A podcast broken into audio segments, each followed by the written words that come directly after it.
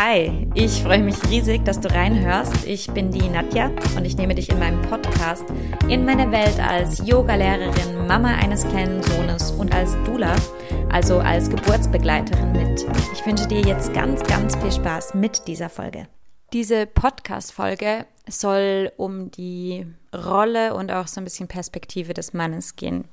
Und deswegen habe ich meinen Mann, den Till, ähm, dazu eingeladen, mit mir diesen Podcast aufzunehmen und habe ihn ein bisschen dazu verdonnert. Wir haben auch schon einen ersten Anlauf gemacht und ähm, beim Sprechen haben wir so ein bisschen gemerkt, dass wir nochmal gemeinsam darüber sprechen müssen, was hier unsere Haltung ist. Und ich glaube, Till kann dazu stehen. Ähm, wir haben ein bisschen dramatisch angefangen und für Till war, Spoiler, die Geburtserfahrung, ähm, eben die Geburt unseres Sohnes jetzt nicht unbedingt ähm, die schönste. Ich würde das gar nicht so ähm, werten. Es war einfach sehr intensiv und es war nicht so, als wäre ich super darauf vorbereitet, diese Intensität zu erleben. Genau. Und, und meistens war es nicht toll, nein. Und einfach um schnell zu erklären, warum wir jetzt beim, beim zweiten Anlauf sind, ähm, Till hat ein sehr düsteres Bild von Geburten gemalt. Und aus Versehen. Aus Versehen. Und mir geht es halt wahnsinnig darum, ähm, in diesem Podcast auch aufzuzeigen, dass eben Geburten nicht nur schlecht sein ähm, müssen und dass man vor allem, wenn man sich gut vorbereitet, dass ähm, eine Geburtserfahrung auch wahnsinnig bestärkend und schön sein kann. Und ja, der Anfang, der hat das so ein bisschen. Ich habe jetzt einfach eine Geburt erlebt. Genau. Und, und, und ich hatte nicht wirklich, ähm, ich hatte nicht Mittel oder so zur Verfügung, die mir gesagt, die mir ermöglicht haben, das bestimmt Richtige zu tun und, und dann auch Zuversicht zu schöpfen, dass ich, solange ich jetzt dieses Richtige tue, wird schon alles gut rauskommen. Genau. Das hat mir, glaube ich, maßgeblich gefehlt. Und darum war es sehr, sehr überwältigend. Natürlich auch äh, unter anderem im positiven Sinne, dann vor allem gegen Ende. Ähm, aber es ist vor allem überwältigend. Und, ja. Ähm, ich glaube, genau um das soll es gehen. Wir wollen gemeinsam rausfinden, was eigentlich so die Punkte sind, die ähm, gerade Männern auch helfen würden, ähm, in dieser Geburtserfahrung oder eine, eine positive oder bestärkende, empowerte Geburtserfahrung irgendwie zu erleben. Und ich glaube, da muss man die ganze Systematik ein bisschen angucken und in dem ist Till eigentlich ganz schön gut. Normalerweise. Normalerweise. Ähm, wie war es denn bei dir? Hast du im Vorfeld, was hast du im Vorfeld über Geburten gewusst oder angenommen? Überraschend wenig und Falsches.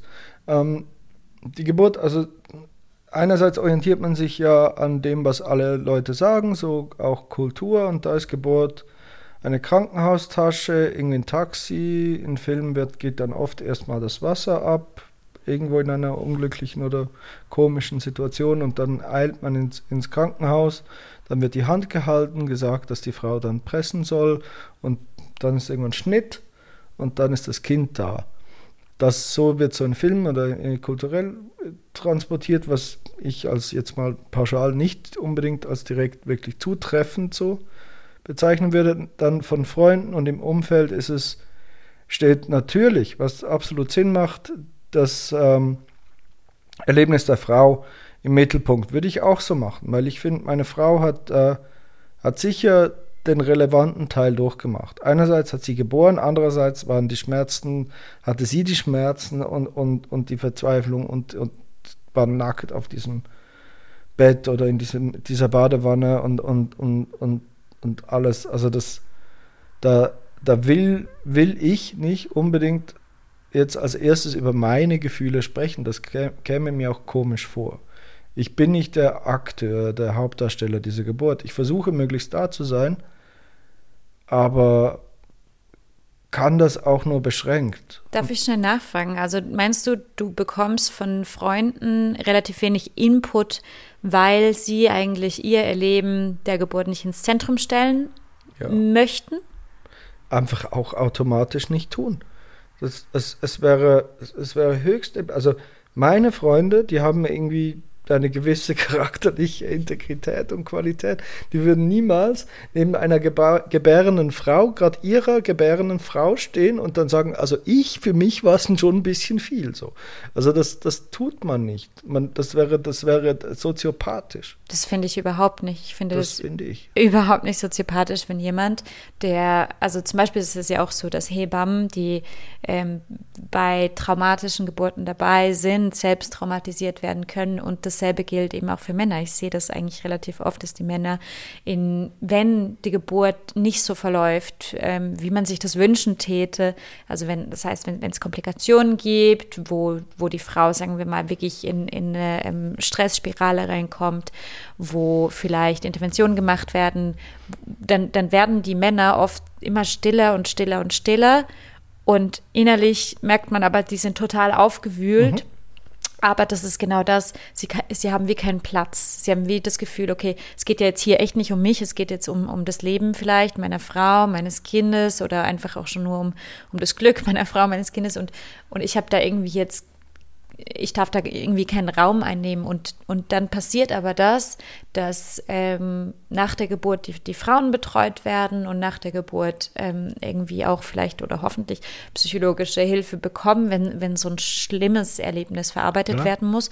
Aber auf die Männer guckt keiner. Und dann spätestens, wenn, wenn die Frau das zweite Mal schwanger ist und es Richtung zweite Geburt geht, es können die Männer gar nicht mehr der Fels in der Brandung sein, den sie sein sollten oder wo es schön wäre. Ja. Und ich glaube, da wäre es eigentlich mega wichtig, dass die Männer sagen, hey, ich weiß, dass ich hier nicht äh, das, sagen wir mal, Hauptopfer der Geburtserfahrung bin, aber trotzdem habe ich auch Gefühle, die, die da irgendwie mit, mitgenommen wurden. So. Klar, also das wäre also grundsätzlich sinnvoll. Also ich habe das ansatzweise auch so erlebt. Es war, also das Überwältigende war, wie, wie schnell einem, das ist ja dann mein Leben, das ist ja mein, meine Frau und mein Kind, meine komplette Existenz in dem Sinn, alles, was wichtig ist, wird mir plötzlich entrissen und auf so eine Waage gelegt. Und dann kommen andere Leute, die, die da was machen können und ich einfach nicht. Ich kann nicht mal mehr diese Leute holen, weil die sind schon da. Ich kann nur zugucken, total genau. machtlos. Wie meine Frau extrem leidet, so leidet wie noch nie zum Beispiel. Ähm, also an Punkt, punktuell. Mhm. Und, ähm, und das ist natürlich ist das traumatisch, aber die Frage war ja, wie wird man als Mann von seinen Freunden vorbereitet? Und die sagen dann schon, das war irgendwie, das war so hart, aber es wird nicht im Detail ausgebaut, was das Problem ist, mhm. weil, weil weil ja, normalerweise ist es halt weniger hart, jemandem zuzugucken bei, bei etwas, als das selber zu tun. Ja. Ganz einfach. Obwohl eben der Aspekt der totalen Machtlosigkeit, also man ist ja dann auch neun Monate lang oder zehn, war man dort und hat ähm, dann diese Schwangerschaft unterstützt und immer versucht, das Richtige zu tun, vom Kissen hinterm Kreuz bis zur äh, richtigen Auswahl des Essens, was, was der Geier, was alles. Man, man versucht seine Schwanger, für seine schwangere Frau da zu sein. Und das ist dann alles sehr, sehr auch weich und es sind kleine Sachen, die man dann doch tun kann. Und dann kommt man in dieses Krankenhaus und dann ist es ganz anders, dann ist es plötzlich extrem existenziell, es wird geschrien, es gibt Schmerzen, ähm, äh, es, geht, es geht effektiv ja, in vielerlei Hinsicht um Leben und Tod auch bei einer großartigen Geburt äh, geht es zumindest ums Leben. Ähm, also dann wird geboren, was toll ist. Ähm, und, und das ist halt schon auch e-, extrem für ein, für ein Nervenkostüm, dass es, dass es dann auch plötzlich so toll wird, dass es dann plötzlich so überwältigend fantastisch ist, dass dann plötzlich ein Kind da ist. Das ist ich glaube, so was, dieses Wechselbad ist extrem. Genau, man, man, also eine Geburt ist so oder so halt ähm, ein, ein, eine Grenzerfahrung und ich glaube, auf das ist man nicht so vorbereitet. Man denkt mhm. eigentlich, oder das ist zumindest, was ich das Gefühl habe, was bei mir selber so war, als ich schwanger war, äh, man hat so ein bisschen das Gefühl, ich bin jetzt schwanger und die, die Leute im, im Krankenhaus wissen dann schon Bescheid. So die, die Hebammen, Ärzte, die machen dann schon mit mir und mein Körper wird dann schon. Und, und das ist was ich sehr beanstande eigentlich auch bei mir selber ist, so dass, dass wir die Verantwortung sehr eigentlich abgeben und jetzt eben nicht richtig vorbereiten und dann dahin gehen und dann plötzlich mit einer Grenzerfahrung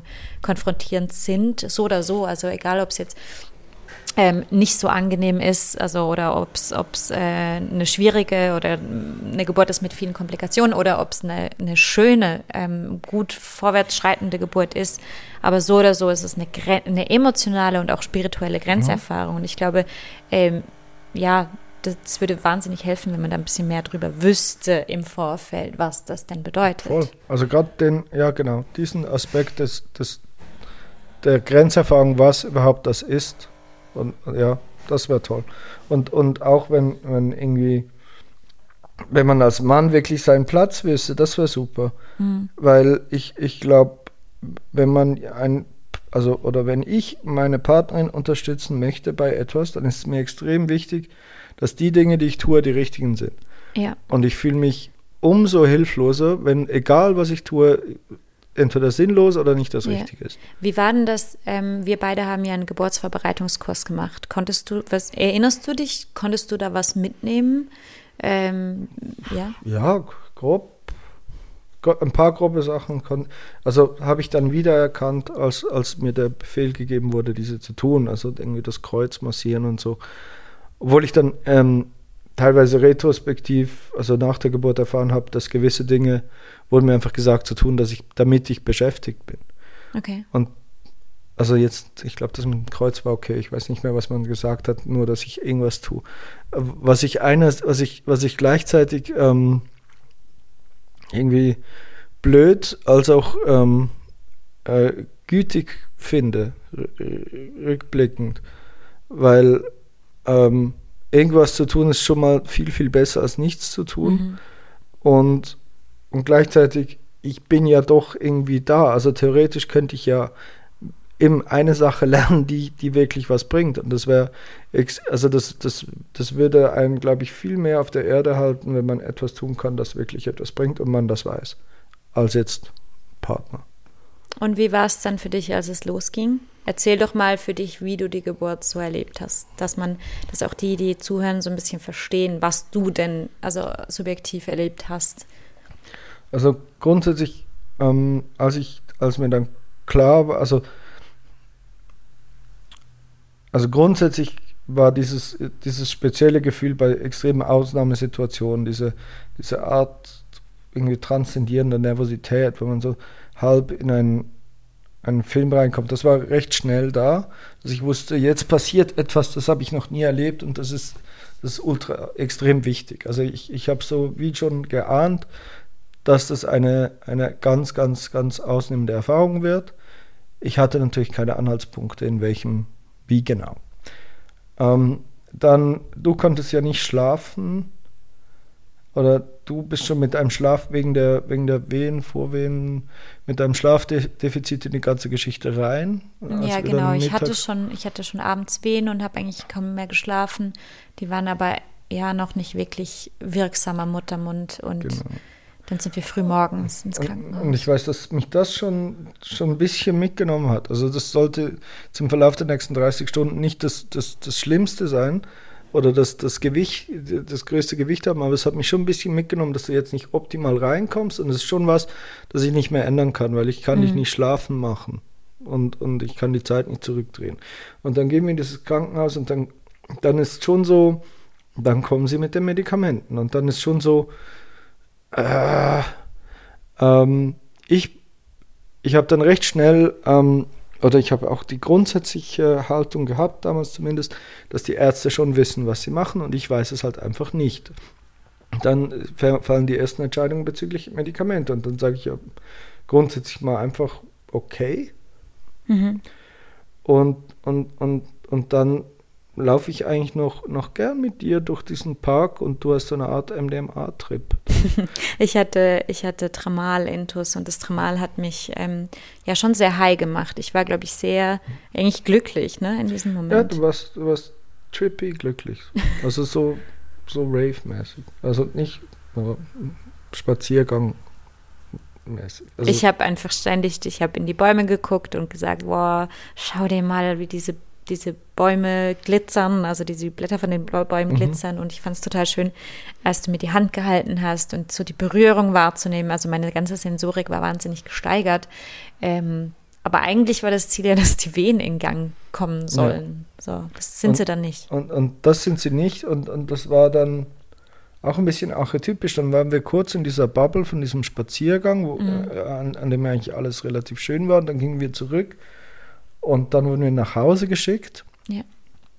Und, und auch da, ähm, ja, natürlich gehen wir dann zusammen heim und ich, ich versuche irgendwie für dich zu tun, was geht, aber dann schon, schon an dem Punkt komme ich so selber an einen, dann war ich schon selber an einem Schlafdefizit, weil es war ja die Nacht, war ja extrem unruhig. Wir sind irgendwie vier, fünf Uhr morgens mhm. oder so, sind wir das erste Mal ins Krankenhaus. Ähm, und, und dann so die Entscheidung, ja, ich kann schon wieder, ich kann eigentlich nichts machen, ich lege mich mal hin, vielleicht kann ich diese Energie später brauchen für etwas, das produktiv ist. Ja. Was es dann auch war, ich konnte dich wieder ins Krankenhaus bringen, etwas später, was war das dann, drei, vier so? Ja, also in der Zwischenzeit eben, wir wurden, wir wurden nachmittags, also vormittags nach Hause geschickt, ich glaube so zwischen 10 und 11 ähm, und mir wurde weitere, ein, ein weiteres Tramalzäpfchen mit nach Hause gegeben und mir gesagt, dass ich um 1 Uhr das zweite ähm, einnehmen oder einführen soll. Mhm. Ähm, und das wiederum hat dann sofort reingekickt. Also irgendwie eben, ich wurde nach Hause geschickt, weil die Wehen halt nicht genug stark waren. Und heute mit meinem jetzigen Wissen weiß ich, man hätte auch einfach sagen können, hey, geh nach Hause und warte, bis deine Venen stärker mhm. werden. Und stattdessen hat man mir halt Tramal gegeben und ich wusste nichts darüber. Ich wusste nicht, wie es wirkt. Ich habe es genommen. Ich war sehr, wie gesagt, high. Und dann zu Hause um eins sollte ich das zweite nehmen und ich würde sagen um halb zwei haben dann die Wehen derart reingekickt von 0 auf 100 also ich bin da schon in so ein bisschen in den Wehensturm reingekommen, von 0 auf 100, mit dem ich überhaupt nicht umgehen konnte. Plus dazu war ich sehr high und also es war dann irgendwie, glaube ich, halb zwei. Und dann habe ich den Till ähm, geweckt und äh, ich habe dir einfach nur gesagt, so, ich glaube, ich habe da schon geheult. Ich habe einfach geheult ja. und gesagt, oh mein Gott, die Wehen, das ist, das tut so scheiße weh, äh, bring mich sofort ins Krankenhaus und, und jetzt vorwärts.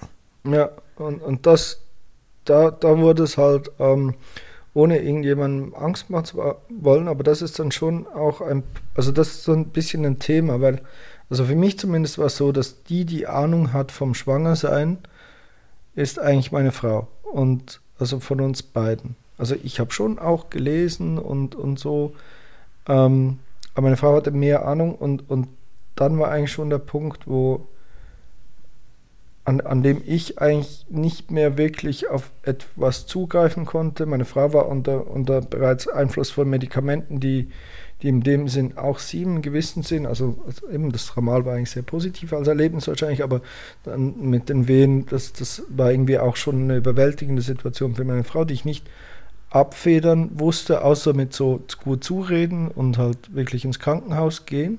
Mhm. Aber dort haben mir schon ein, ein Überblick gefehlt, aus dem ich irgendwie schöpfen konnte. Also ich konnte nicht sagen, diese Situation ist normal, diese Situation ist abnormal oder ich konnte versuchen, äh, einfach da zu sein um, und, und die Nadja zu beruhigen irgendwie, aber ich, ich, ich hatte nicht genügend Ressourcen, rein Informationsressourcen, zu sagen, wir sind jetzt an diesem Punkt und darum ist alles okay oder nicht okay. Ich, ich wusste es in dem Sinn nicht. Und dann kamen wir dort an und dann äh, wurde ich erstmal nochmal untersucht und dann war aber ziemlich schnell klar, äh, ab ins, ins äh, Geburtszimmer. Ich glaube, ich bin auch schon mal auf dem Gang kurz, musste ich anhalten wegen so einer Wehe und äh, die haben gedacht, äh, jetzt geht es aber schon heftig los. Aber als wir dann mhm. im Geburtszimmer waren, war ich erst bei so vier Zentimeter oder so, also ja. jetzt noch nicht überweit.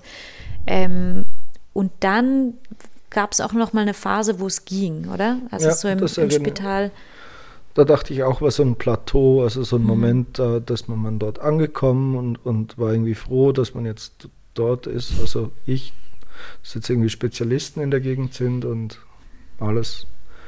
Da habe ich mich äh, einen, einen Moment lang so ein bisschen beruhigt. Und es ging ja auch dann relativ lang. Und das ist eigentlich nicht viel Na, Neues passiert, oder? Ich glaube, wir waren, wir waren gegen, gegen drei, vier ähm, eben halb zwei haben sie reingekickt. Ich würde sagen, wir waren so um halb drei, waren wir im Spital.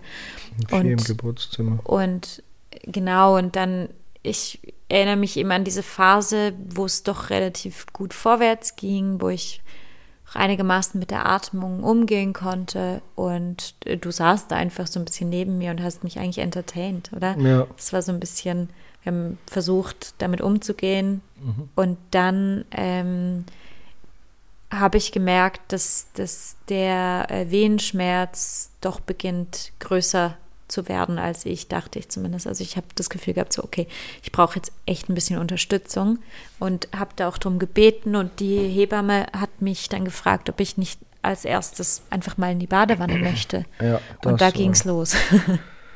ähm, ja, das, das, also das werde ich kaum jemals vergessen. Ähm, ich habe halt bei jeder neuen Methode dann grundsätzlich, die angewendet wird, also sei es auch nur eine neue Stellung, die, die, die Nadia eingenommen hat, immer die leise, also nicht die leise, sondern die unbedingte Hoffnung, dass es, dass das die Situation ein bisschen verbessert, dass dann dieser Muttermund schneller aufgeht, dass die Wehen erträglicher sind und, und der, der, die Badewanne, die war eine Methode, die mir schon als relativ, es war nicht das Erste, was du verändert hast. Du bist nicht liegend und dann direkt Badewanne, sondern ein bisschen laufen, dann wieder irgendwie in, diese, in diesen Vierfüßlerstand, die Atmung und dann jetzt mal Badewanne. Und, und in der Badewanne hattest du diesen emotionalen Zusammenbruch und der hat mich so richtig fertig gemacht. Mm, ich erinnere mich. Das war der Moment, also bis heute ist, da, hat es, da hast du wirklich das am meisten gelitten und ich konnte am wenigsten tun. Weil ich konnte dich nicht mehr ins Krankenhaus bringen, es war keine Verletzung. Es, ich, ich konnte äh, immer, für den Augenblick war auch die Situation irgendwo ausgeschöpft. Das war jetzt diese Badewanne, oder? Das war viel mehr gab es da nicht. Es gab diese Stühle, das, diese verschiedenen Positionen, die Atmung und diese Badewanne. Und, und, und meisten, die meisten anderen Sachen hatte man schon durch und dann waren wir jetzt in diesem größten aller man hofft Werkzeug. vor allem, man hat halt die Hoffnung, okay, dass die Badewanne dann und hilft, damit man. Nicht. Genau, und jetzt eben in meinem Fall hat es in dem Sinn nicht geholfen, sondern die Sache schlimmer gemacht, weil durch die Wärme ähm, die Venen verstärkt wurden. Und ähm, ich glaube heute immer noch, also ich war ja immer noch sehr high eigentlich auf diesem Tramal, dass ich einfach in diese Wehenstürme reingekommen bin, wo ich kaum Pausen hatte und ähm, wie kein Tool innerlich gefunden habe, um mit dem Schmerz umzugehen. Ich habe aber auch eben, ich habe mich im Vorfeld ja kaum vorbereitet und ich wusste auch nicht, ähm, wie man sich auf Schmerz einlässt. Ich bin total in eine, in eine Aversion gegangen, in eine, in eine Abwehrhaltung, die wir ja sonst normalerweise haben, wenn es um schmerzhafte Situationen geht. Ähm, und für mich war es einfach so, oh Gott, ich, ich möchte gar nicht erst mich mit diesem Schmerz abfinden vielleicht und bin dann in so eine Haltung gegangen von wegen, oh Gott, oh Gott, oh Gott, oh Gott, Panikspirale, der Schmerz wird immer mehr, das kann es doch nicht sein, ich, ich habe Angst bekommen. Und was man auch sagen muss, es war ja keine Hebamme da, also wir waren ja. alleine und, und ich hätte vielleicht schon nur jemanden gebraucht, der mir einfach gesagt hätte, so, okay, jetzt atmen wir, wir mal so und so durch und jetzt kommen wir mal runter und mich so ein bisschen aus diesem Panikmodus rausgeführt hätte. Und ich glaube, eben du beschreibst auch so diese Machtlosigkeit, weil man ja als Partner, der nicht genau weiß, wie eine Geburt eigentlich abläuft und eben was zum Beispiel diese Panikspirale, diese Angst, Spannungs-, Schmerzkreislauf wieder funktioniert, wie man eine Person mhm. da rausholt. Und genau. ich glaube auch, dass es halt ein bisschen viel verlangt ist, wenn also das du das jetzt hättest jetzt, machen sollen. Für eine nächste Geburt würde ich das lernen wollen. Mhm. Also ich würde das also auch das Üben so, im Falle, dass dieses, diese Schmerzspirale passiert, dann machen wir das hier. Mhm. Dass es auch abgemacht ist, dass man mhm. hier wie eine, eine, Werkzeugkiste hat. Ja. Und das Problem ist natürlich, ähm, ich habe jetzt nicht das so erwartet. Mhm. Ich, das, ja, ich habe nicht gedacht, ich brauche dann ein Mittel für eine Schmerz-Panikspirale, ja. sondern ich dachte, ich presse mal die Hand und sag atmen. So. Also ich hatte dieses Mittel nicht und, und, und, und war auch überwältigt von der Situation im Sinne von, ähm, dass meine Frau so leidet. Das, das, mhm. das hat mich so richtig mitgenommen. Und dann die Strategie, damit umzugehen, war eigentlich, dass, dass ich dich beauftragt habe, was zu tun. Ja, zum Beispiel die Hebamme holen. Und dann hast du, hast du eigentlich die Hebamme organisiert, dass die mal wieder zu uns kommt und mhm. sich um mich kümmert, ne? Genau. Und die hat gesehen, ich glaube, dass, dass an diesem Tag viele Leute geboren haben. Sie hat nämlich nicht wirklich Zeit für mich. Sie hat gesehen, dass ich halt alleine oder wir beide gemeinsam nicht wirklich mit, mit diesem Schmerz umgehen können und hat dann eigentlich entschieden, mir, ähm, also so nächste Eskalationsstufe, dass ich jetzt ein, ein, stärkeres Medikament brauche und hat mir dann das äh, Ultiva, also wo auch unter dem Namen Happy Button äh, vermarktet wird, ähm, empfohlen. Mhm. Ja. ja. Und dann musst, aber ich, ich glaube, ab jetzt musst du übernehmen, weil wie viele von euch ja wissen, ähm, die schon die anderen Podcast-Folgen gehört haben, oder auch diesen, diese Podcast-Folge von Any Working Mom äh, mit mir als Gast gehört haben, die wissen, dass ich ähm, einen Filmriss habe von diesem Medikament. Und da setzt er jetzt bei mir ein, ab diesem Moment, wo, wo dieser Happy Button, das ist ein, ein sehr starkes Medikament, das intravenös verabreicht wird und mit so einer Schmerzpumpe verbunden ist und man drückt in diese Schmerzpumpe und in diesem Moment, wo man drückt, wird einem wie so ein Shot-Medikament äh, in, die, in die Blutbahn verabreicht. Das ist natürlich verbunden mit einem Computer, damit man sich selbst nicht überdosieren kann. Aber dieses Medikament ist wahnsinnig stark ähm, und hat auch ähm, genügend Nebenwirkungen. Unter anderem mhm. macht es zum Beispiel, dass die Atmung äh, vermindert wird, also bis hin zu einer Atemdepression ähm, genau, ab dem Moment eigentlich, wo ich das Medikament bekommen habe, erinnere ich mich an nichts mehr. Das, ähm, was in dem Sinne in Anführungszeichen gut ist, ich hatte dann einen wichtigen, konkreten Job, nämlich auch dich daran zu erinnern, zu atmen, mhm. ab und zu. Ähm, Nadja war äh, teilweise komplett weg, aber das habe ich nicht das habe ich nicht immer gemerkt. Es gab dann so einzelne Sätze wie, sagte Matrosen, dass wir den Anker noch haben und, und so, das, wo ich dann schon gemerkt habe, dass sie wirklich richtig weg ist. Aber es gab dann, also das, das war, war nicht oft zwischendrin, warst du, glaube ich, auch in dem Sinn da, so. Also du warst schon am Gebären. Ja, der ähm, Körper hat weitergemacht, mhm. durch. Ich war und, einfach mental und, nicht da. Und also gerade also das ging dann auch relativ lang, aber es war auch, also ich war dann schon auch ziemlich in diesem Film drin. Also ich war dann immer, mir wurden dann auch immer kleine Aufgaben gegeben, wie irgendwie massiere ihr Kreuz oder so oder solche Sachen.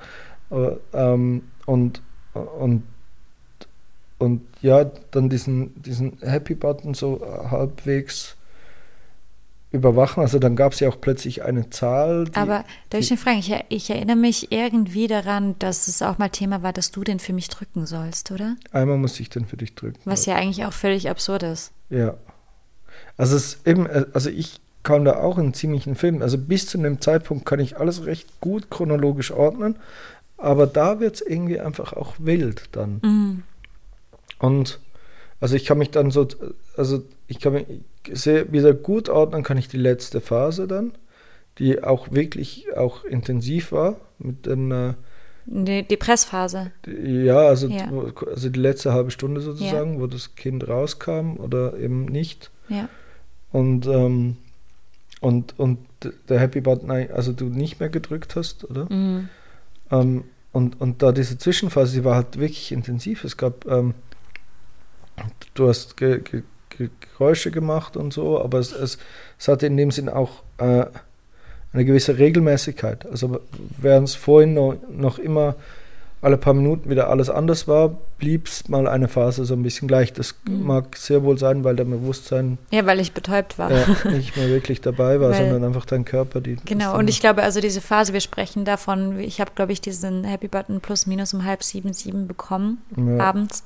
Und unser Sohn ist um halb zwölf ähm, auf die Welt gekommen. Ja, so das halbe elf Viertel vor. Und genau, ähm, was wichtig ist zu wissen, Happy Button, also dieses Medikament Ultiva oder Remifentanil, also so heißt eigentlich das Medikament selbst, ähm, das wird ähm, eben, das geht auch aufs Kind. Und weil das als Nebenwirkung auch eine Atemdepression verursachen kann, ist es wichtig, dass wenn das Baby dann geboren ist, dass kein Medikament mehr auf dem Baby ist, weil sonst, wenn das Baby ja nicht mehr an der Nabelschnur hängt, also wenn abgenabelt wird und das Baby dann atmen soll selbst, würde das Medikament eventuell verhindern, dass das Baby anfängt zu atmen. Ja. Und um das zu verhindern, äh, muss man dann eben bevor das Kind wirklich geboren wird, eben plus minus eine halbe Stunde oder wenn man ordentlich in die Pressphase reinkommt, dann spätestens das Medikament ähm, abstellen. Und das war dann die Phase, ich würde sagen eher auch so Viertel vor elf oder so, ähm, wo, wo ich dann wieder zu mir gekommen bin, also wo ich dann Ja. aus dieser Universumswelt zurückgekommen bin. Und für mich war das halt wahnsinnig, also ich glaube, da ist so ein bisschen mein Trauma begraben, weil für mich war, ich war da zufrieden, klar, in dieser äh, Welt, wo ich, wo ich nichts mehr gespürt habe und vollkommen narkotisiert war. Ähm, aber ich komme dann zurück in eine Welt, wo plötzlich im Raum eine Ärztin ist, äh, die ich noch nie gesehen habe vorher. Ich habe auch nicht gemerkt, dass die irgendwie reingekommen ist. Ähm, die Hebamme, mein Mann, der sehr mitgenommen aussieht und alle gucken mich an und erwarten von mir jetzt zu pressen. Und ich habe wenig ganz verstanden, wo ich eigentlich bin und was man hier von mir will. Und dann ist so langsam wieder in mein Bewusstsein gesickert, aha, du bist gerade am Gebären und, und dein Baby kommt jetzt auf die Welt. Aber ich war so wahnsinnig überfordert mit dieser Landung im Hier und Jetzt und mit diesen, dieser Erwartung und auch damit überfordert, dass mein Körper halt trotzdem so weit vorwärts macht. Ich habe ja gespürt, dass da, dass da was kommt. So. Ja. Und das war einfach alles zu viel für mich. Und, und ähm, ja, Dann, also dort war vielleicht exemplarisch ist diese Sache mit dem Darmschnitt. genau. Also da, ich meine, einerseits da hatte ich wirklich eine Aufgabe, weil ich wusste, du willst keinen Darmschnitt, sondern Mhm. einen Darmriss. Aber das, da war die Situation, dann kommst du dort an. Ich merke natürlich, dass, dass das für dich jetzt sehr anders ist und nochmal einen, einen recht intensiven Höhepunkt nimmt. Dann sind eigentlich mehr Leute dort und, und, und so diese, was mich halt schon auch, auch irgendwie retrospektiv, aber immer ein bisschen nervt, ist diese, diese medizinische Selbstverständlichkeit. Dass halt ähm, das Vertrauen, das man Ärzten entgegenbringt, in, in nicht, nicht unbedingt sehr ähm, wertgeschätzt wird, sondern selbstverständlich ist und drum auch selbstverständlich äh, Entscheidungen getroffen werden auf einer sehr normalen Basis. Also Ärzte machen halt einfach ihren Job so und, und so hat die angefangen, ihre, ihre Instrumente bereitzulegen, diesen Darmschnitt zu machen und, und da musste ich schon zum Beispiel merken, dass sie das jetzt vorhat und dann dagegen protestieren. Und diese Mentalität ist so ein bisschen schwierig. Also da habe ich es jetzt gemerkt äh, und habe dagegen protestiert und gleichzeitig gingen die Herztöne runter, was man mir gesagt hat. Und, und dann Genau. muss ich dir sagen, dass du jetzt pressen musst unbedingt, konnte dir aber nichts von diesen Herztönen sagen, weil das, das wäre, hätte wahrscheinlich, die, also hätte dich wahrscheinlich gestresst. Ähm, Also ich, darf ich das ganz schnell kontextualisieren?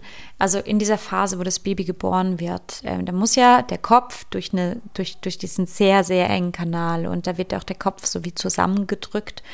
Ähm, und das ist natürlich für ein Baby sehr viel Stress. Und eigentlich möchte man das halt, also es ist in dem Sinn normal, dass mit diesem Stress und diesem eben zusammengequetscht werden, die Herztöne runtergehen und abfallen. Aber man möchte halt, dass sich das wieder stabilisiert, wenn die Wehen aufhören.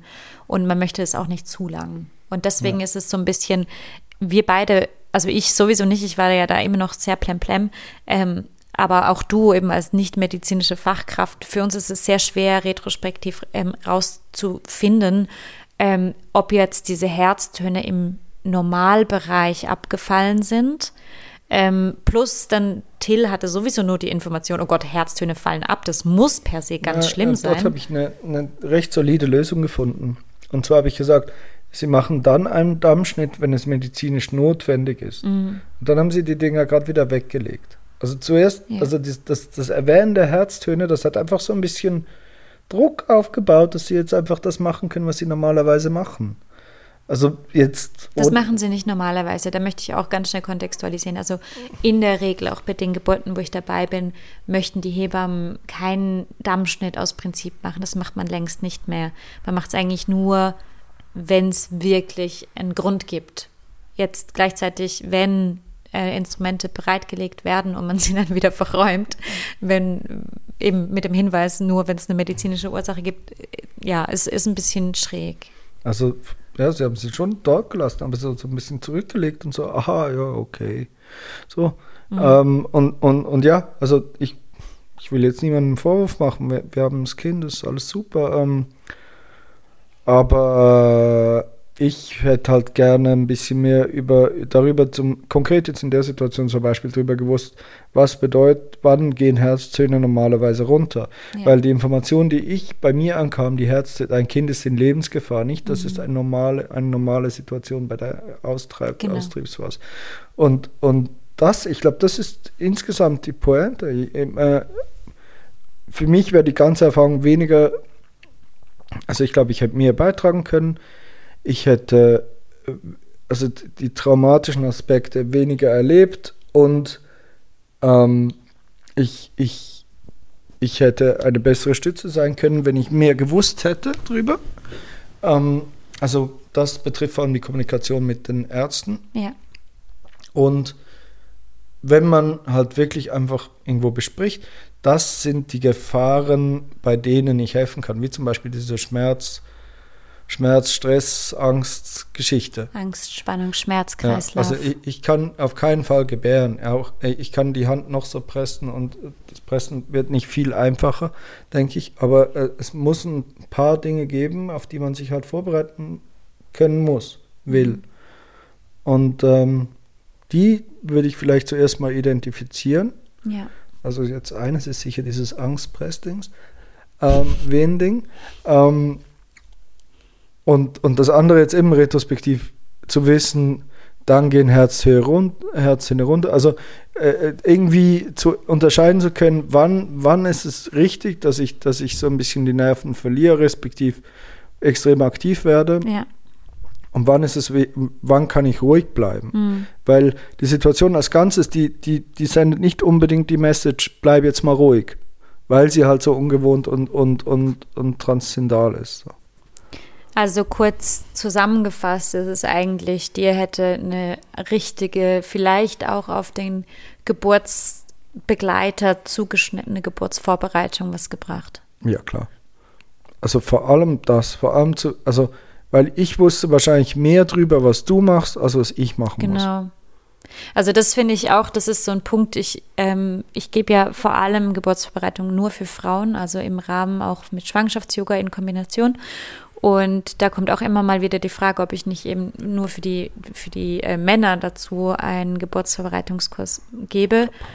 Ähm, und also das ist dann auch immer so ein Ding, eben ist es für, für nur für Männer oder ist es ähm, einfach für die Geburtsbegleitung. Und ich glaube, grundsätzlich kann man sagen, es, es lohnt sich, dass einfach die Person, die mitkommt, egal ob es jetzt Partner oder Partnerin ist oder auch einfach eine Freundin oder wer auch mhm. immer, dass einfach diese Person, die jetzt nicht unbedingt eben selbst eine Hebamme oder eine Dula ist oder sonst aus irgendeinem Grund über Geburtsabläufe sich schon auskennt, dass die Person dann doch noch irgendwie sich halt informiert oder eben in so einen Vorbereitungskurs kommt und mir ist in diesen Kursen eben, ich glaube, auf, aufgrund von unserer Erfahrung wahnsinnig wichtig, dass ich eigentlich diese Leute dann nicht mit Informationen überhäuf, was jetzt hormonell zum Beispiel im weiblichen Körper vorgeht und so weiter, die sie jetzt nicht konkret betreffen, sondern dass sie ganz praxisnah Tipps an die Hand kriegen und aber auch Informationen bekommen, wo einfach vor allem für sie als Geburts Begleiter wichtig ist. Also gerade das mit den Herztönen zum Beispiel, das erwähne ich in jedem so äh, Geburtsbegleiter-Vorbereitungskurs, weil ich einfach wichtig finde, die, die Frau, die gebärt, die merkt das eigentlich in der Regel gar nicht, dass die Herztöne runtergehen. Die hat keine Zeit während des Pressens auf das äh, CTG zu schauen. Aber die BegleiterInnen mhm. merken das in der Regel schon und werden dann nervös und, und das eben ein bisschen besser einordnen zu können, ist finde ich auch sehr relevant. Aber dann gibt es immer noch ganz viele andere Sachen, die vor allem die BegleiterInnen äh, betreffen. Und, und, was ich schon e extrem finde, ist, ähm, also als Geburtsbegleiterin ähm, ist man ja wie, ist man nicht gleichermaßen ausgeliefert wie die Frau, die gerade gebärt. Mm. Und, und, und es gibt dort Situationen, weniger oder mehr, äh, wo dieses Ausgeliefertsein die Frau irgendwo äh, im, einfach wirklich einschränkt in der Handlungs- respektive Entscheidungsfreiheit. Und dort braucht es dann jemand, der dort ist und halt nicht nackt dort liegt, sondern ja. irgendwo halbwegs vernünftig eine, eine, eine, die Entscheidung dieser Frau verteidigen kann, die, die, die irgendwo, das ist dann die Freiheit oder die Integrität der mhm. gebärenden Frau verteidigen kann. Und dafür braucht es halt Wissen. Also es braucht Wissen, was möchte die Frau. Also Beispiel jetzt dieser Dammschnitt, da wusste ich es, du willst keinen Dammschnitt. Ja. Und dann konnte ich insoweit, also ich, ich meine, das mit der medizinischen Notwendigkeit war ein logischer Trick, weil wenn ich das sage, dann machen sie es erst, wenn sie es wirklich müssen. Das wusste ja. ich. Aber ich wusste nicht, ich musste diesen Trick anwenden, weil ich weder die Herztöne noch die Situation insgesamt mit der Eröffnung und was auch immer, mit allem, das konnte ich alles nicht medizinisch einordnen. Mhm. Das heißt, ich musste sie eigentlich dazu verpflichten, eine, eine, eine, eine, eine Gewissensentscheidung zu treffen, so eine integre Entscheidung zu machen. Das war das einzige Mittel, das ich hatte.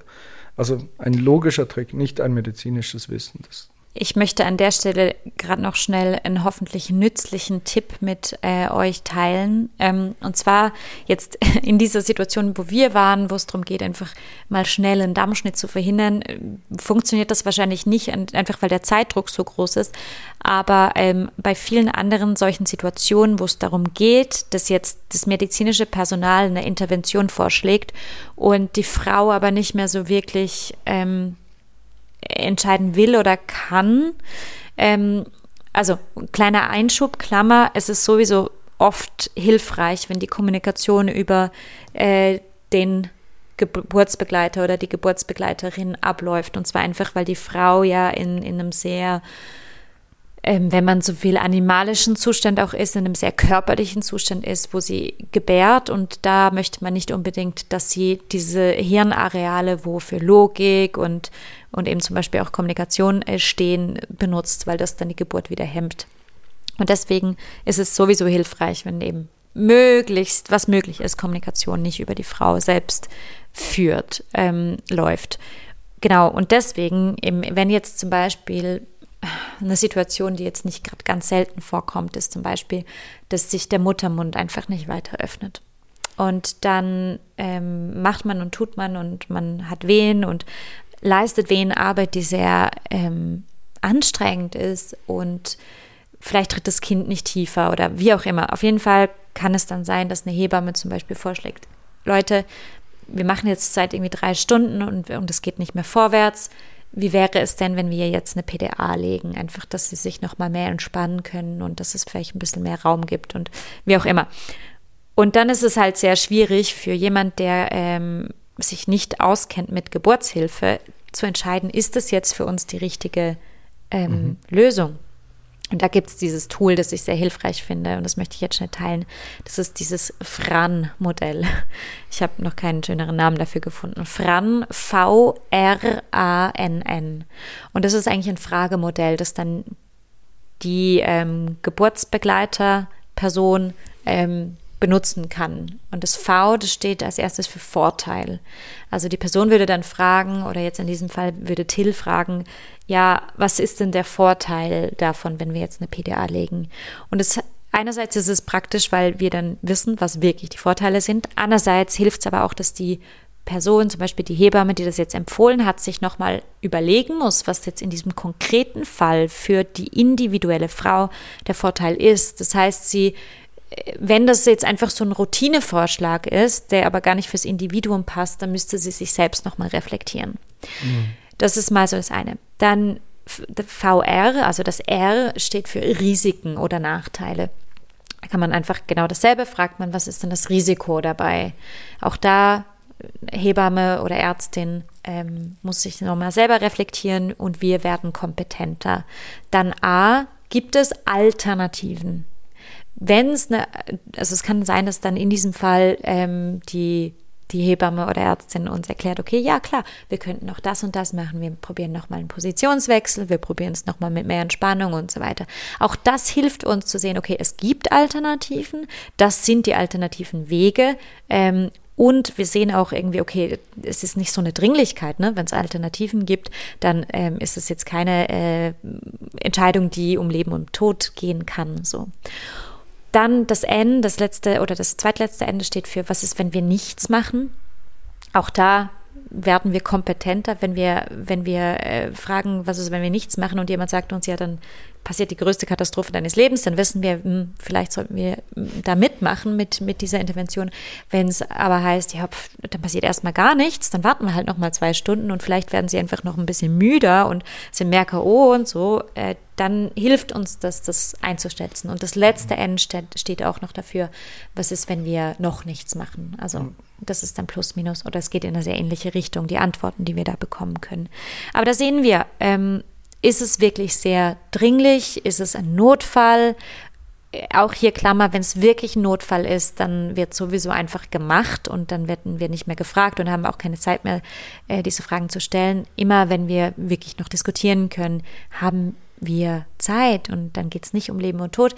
Aber nur weil es nicht um Leben und Tod geht, heißt es nicht, dass es nicht wichtig ist, ähm, dass man halt nicht alles einfach mitmacht, weil es so beordert wird, sondern dass man für sich Verantwortung übernimmt und dem sagt, ich möchte das so und so und ich glaube, für uns wäre das und das der gangbare Weg oder, oder die, die bessere Variante. Und das finde ich ein Tool, das jeder Geburtsbegleiter und jede Geburtsbegleiterin ähm, so ein bisschen in petto haben sollte. Ich glaube, das ist hm. gutes Rüstzeug für so Situationen.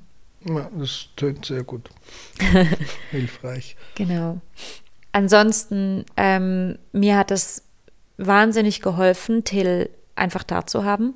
Ich glaube, das wird auch unterschätzt. Oft wird so einfach gesagt, ja, eben, was, was machen die Männer denn dort oder eben auch die Partnerinnen, ne, selbstverständlich.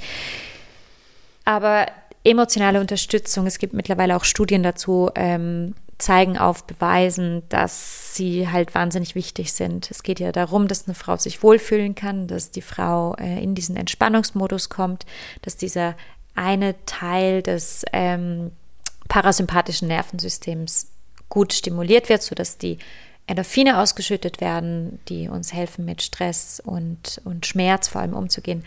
Und da hilft es, jemanden da zu haben, dem wir einfach absolut vertrauen und der, der uns nicht im Stich lässt und nicht uns alleine lässt und wo eben in dem Fall von Verzweiflung so ein bisschen für uns kämpft und für uns ein Sprachrohr ist und für uns äh, in die Kommunikation geht und uns verteidigt, wenn man so will. Also so dieses Bild des Wächters der Höhle finde ich sehr, sehr passend, der ein bisschen guckt, dass der Geburtsraum in dem Sinn für die Frau zuträglich ist.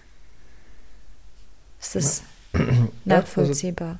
Also, das habe ich sehr gern getan in dem Ausmaß und das freut mich auch sehr. Aber eben gleichzeitig, je mehr, also je mehr Konkretes man weiß und seien es auch wirklich kleine Sachen, umso oder nur das schon zu wissen. Also einfach, man will in dieser Extremsituation eine etwas tun können, einen Anhaltspunkt haben zu handeln. Mhm. Das ist eigentlich warm.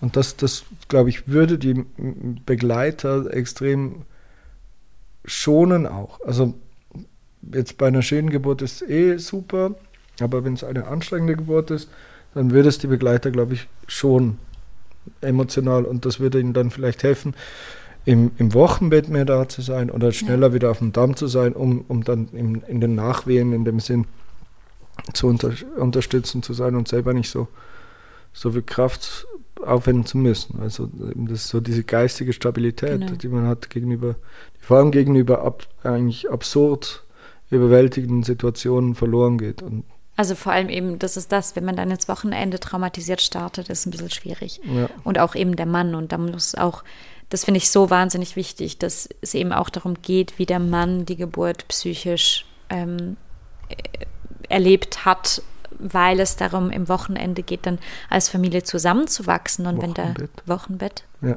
Was habe ich gesagt? Wochenende. Am Wochenende. Das ist natürlich Im auch schlimm, traumatisiert zu sein im Wochenende. Wochenbett. Wir haben gerade hier Wochenende, während wir hier darüber sprechen. Ähm, genau. Aber ich glaube, ja, so kurz und knapp zusammenfassend kann man sagen, Wissen hilft enorm. Einfach schon nur zu wissen, wie die Abläufe sind. Zum Beispiel auch ein kleines Beispiel. Ich finde es immer sehr spannend zu sehen, wenn eine Frau halt wirklich so richtig gut in den Geburtsmodus reinkommt, dann wird sie animalisch. Dann wird sie ähm, instinktiv, sehr instinktiv. Dann übernimmt ihr Körper. Und oft ist es der erste Moment, wo Männer ihre Partnerinnen so sehen. Und ähm, das kann sein, dass die Frauen Töne machen, sehr tiefe Töne, die sie sonst nicht machen. Es kann sein, dass sie auch so die Augen ein bisschen verdrehen. Und weil die äh, Partner ihre, ihre Partnerinnen ähm, so noch nie gesehen haben, gehen sie als hin und, und wollen sie wie wieder wachrütteln und sagen, Baby, bleib hier. und das ist halt was, was äh, komplett äh, kontraproduktiv wäre. Also es ist auch wichtig zu wissen, okay, das und das und das ist normal bei einer Geburt, dass man dann nicht da reingrätscht und, und versucht, eigentlich normale Prozesse aufzuhalten. Ja, ja, ja. Und, und all diese Sachen, also eben, ich bin ganz, ganz schwer dafür, einerseits ähm, GeburtsbegleiterInnen äh, sollen wissen, was sie erwartet, wissen, wissen, wissen und dann hilft es auch noch, praktische Tools an die Hand zu bekommen, wie zum Beispiel dieses Fran-Modell, finde ich sehr hilfreich. Da gibt es aber noch ganz viel mehr und eben auch Griffe, wie man Frauen eben das Kreuz massiert und so weiter. Ähm, aber dass man so ein bisschen auf Eventualitäten ähm, vorbereitet ist. Unter anderem zum Beispiel auch ein Kaiserschnitt. Wie läuft ein Kaiserschnitt auf, äh, ab? Und äh, eben, weil wenn man dann reinkommt, dann kann es einfach sehr unschön sein, wenn man mit der Situation derart überfordert ist. Das andere, was es ja aber auch noch gäbe, ist, sich halt jemanden mitzunehmen, der sich auskennt. Also mit einer Beleghebamme zu arbeiten oder eine Doula mitzunehmen, die dann eigentlich diesen Job professionell übernimmt. Wie stehst du als Mann zu so einer Idee? Ist es, hast du das Gefühl, eine Doula würde dir ein bisschen deine Position wegnehmen oder wäre das hilfreich? Ähm, ich, ich also hilfreich ist, ist eine Dula wahrscheinlich so oder so. Ähm, auch wenn sie mir die Position wegnimmt. Aber ich glaube, es geht vor allem darum, sich in dieser Situation verorten zu können. Wenn es heißt, guck, du kannst, du bist hier für emotionalen Support. Du musst gut zureden, sonst sitzt du dort, du kannst dir auch mal ein Sandwich holen, so, alles okay das technische Hands-on-Ding macht die Dula, mhm. dann ist es genauso okay, wie wenn ich die, wenn ich die, die, die Tools habe, dieses Hands-on-Ding selber zu tun. Ja. Äh, äh, ähm, es ist nicht, das im Zentrum steht absolut Mutter und stehen Mutter und Kind, denen soll es gut gehen. Was, was mir jetzt hilft, ist zu wissen, wie ich das Bestmögliche mache. Wenn das Bestmögliche nur sich auf den emotionalen Support beschränkt und ich das weiß, ist das super für mich. Damit kann ich voll gut leben. Mhm. Ich habe hier keinen Anspruch, also Nabelschnur durchschneiden finde ich schon noch cool so. aber, aber sonst, ich habe hier keinen Anspruch, den, den, den Arzt zu machen. Äh, und, und gleichzeitig, wenn ich etwas tun kann, will ich das wissen und ich will das tun. Ich will einfach nicht in diesem leeren Raum stehen und, und, und das extremste Gefühl zu haben, dass meine Frau Hilfe braucht, mhm. weil sie in der extremsten Situation ist irgendwie und, ähm, und, und auch mein ungeborenes Kind irgendwie da raus will und alles, das ist alles super intensiv und wichtig jetzt und ich, und ich kann nichts tun. Und ich, und ich weiß nicht, was ich tun sollte und, und ich bin auch nicht ganz sicher, ob die, die Experten das alles genau so machen, wie meine Frau das möchte. Und, und so. Also du bist einfach pragmatisch. Du sagst eigentlich, die Frau hat die bestmögliche ähm, nichtmedizinische Unterstützung verdient. Wenn der Mann das providen kann, weil er sich eben vorbereitet, dann macht er das super und ansonsten soll das eine Dula übernehmen. Ja, also die Frau soll entscheiden, wie das für sie ist. Ja. Also die gebärende Frau soll sagen, ich möchte gerne, dass, also es kann ja sein, dass sie zum Beispiel nicht von, nur von ihrem Mann angefasst werden will ja. und, oder so, ähm, dann, dann, dann ist es besser, wenn, wenn der, der Mann, respektiv Begleiterin, was immer, ähm, das lernt und das tut. Mhm. Oder äh, eine Dula kann es wahrscheinlich besser wegen A, Erfahrung und B, Wissen oder umgekehrt. Ähm, aber dann ist auch, halt auch die Frage, dann gibt es ja noch eine Hebamme und, und je nachdem, in welchem Kontext man äh, gebärt, sei das jetzt im Krankenhaus, im, im Geburtshaus, daheim. Ähm, also es gibt, ja, der Pragmatismus geht so weit, dass man sagt, ich möchte die optimale Ge Geburtssituation irgendwie herstellen und das bestimmt, hauptsächlich wird das bestimmt von den Bedürfnissen meiner Frau. Ähm, so wird das aufgestellt Natürlich müssen all die technischen Aspekte gedeckt werden. Jemand muss das Kreuz massieren, so. Mhm. Und es muss klar sein, wer das macht. Was, was ich glaube, ist super entscheidend für, für Partner, ist es egal, was es, wirklich praktisch egal, was es ist, einfach während dieser Zeit der Geburt ähm, zu wissen, was sie tun sollen und das tun zu können und dabei zu wissen, dass sie einen positiven Effekt auf den Verlauf haben, sogar den maximalen möglichen positiven Effekt in ihrer Rolle ausüben können. So. Mhm. Das ist die, die Formel, würde ich sagen. Wenn ich weiß, ich kann dir die Hand halten und gut zusprechen und das ist das Beste, was ich mhm. jetzt tun kann, dann bin ich viel weniger betroffen und mitgenommen von der Situation, weil ich weiß, ich tue das Beste, was ich jetzt tun kann und das ist das Wichtige. Ja, okay voll gut. Ähm, ich würde dich gerne noch um ein, eine, einen Gefallen bitten, respektive dir eine Frage stellen. Und zwar, jetzt so während wir sprechen, habe ich das Gefühl, jetzt haben wir so plus minus mal ähm, die Geburt abge, äh, ab, wie, wie, heißt das? Abgedeckt. Abgedeckt. Und wir sprechen schon fast eine Stunde.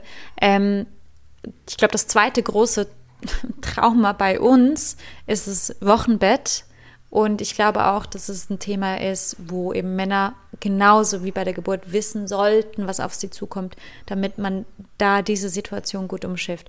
Wärst du bereit, ähm, noch eine Folge mit mir zum Thema Männer im Wochenbett aufzunehmen? Ja, grundsätzlich ja. Ähm, das einzige Problem dort ist, dass es so in einen Blur geht. Also das, ich kann die, also ich kann die Geburt, kann ich wie nach plus minus Stunden ordnen in der Erinnerung. Und das Wochenbett geht halt so halbwegs direkt über in, in unser Leben dann. Und, und, und da werde ich dir helfen, dich zu sortieren ja. und dir konkrete Fragen stellen. Was sicher auch entscheidend sein wird, dass sich, dass sich gewisse Defizite des Wochenbetts dann eigentlich, dass man die mitschleppt. Genau deswegen ist es sehr spannend. Mhm. Für den besseren Start, als wir den jetzt hatten für, für andere Familien. Ja. Ja? Okay. Gibt es noch was, was du gerne äh, mitgeben möchtest, den vielleicht auch äh, Partner ähm, innen von Frauen, die jetzt zugehört haben? Ähm, nein, ich, ich glaube, das ist das, was ich gesagt habe, ist das ist eine relativ erfüllbare Formel. Man sucht nach dem, was ihr tun könnt und wollt, um das Beste zu tun dann, weil das wird die Herausforderung sein. Es wird die Herausforderung zu sein, dass die Herausforderung ist, dass die Person, die man mitunter am meisten liebt und die Person, die man noch nicht, aber bald am meisten liebt, in der, in, in der, im wichtigsten Moment des Lebens stehen. Und dabei will man irgendwie helfen. Danke, dass du dich so gezeigt hast und deinen Struggle mit den Menschen draußen geteilt hast. Gern. ähm, schön, dass ihr reingehört habt. Wie immer könnt ihr jetzt auch zum Beispiel zum Thema äh, Männer und Wochenbett Fragen stellen. Mir gerne einfach auf Instagram ähm, oder auch per Mail. Ähm, ihr findet meine Website auf www.yogamama.ch oder eben Instagram. Kriegt ihr alle äh, Links hier auch in den Show Notes. Und ja, Fragen, Anregungen, Kritik nehme ich da sehr gerne an. Ansonsten freue ich mich auf die nächste Folge. Macht's gut. Tschüss.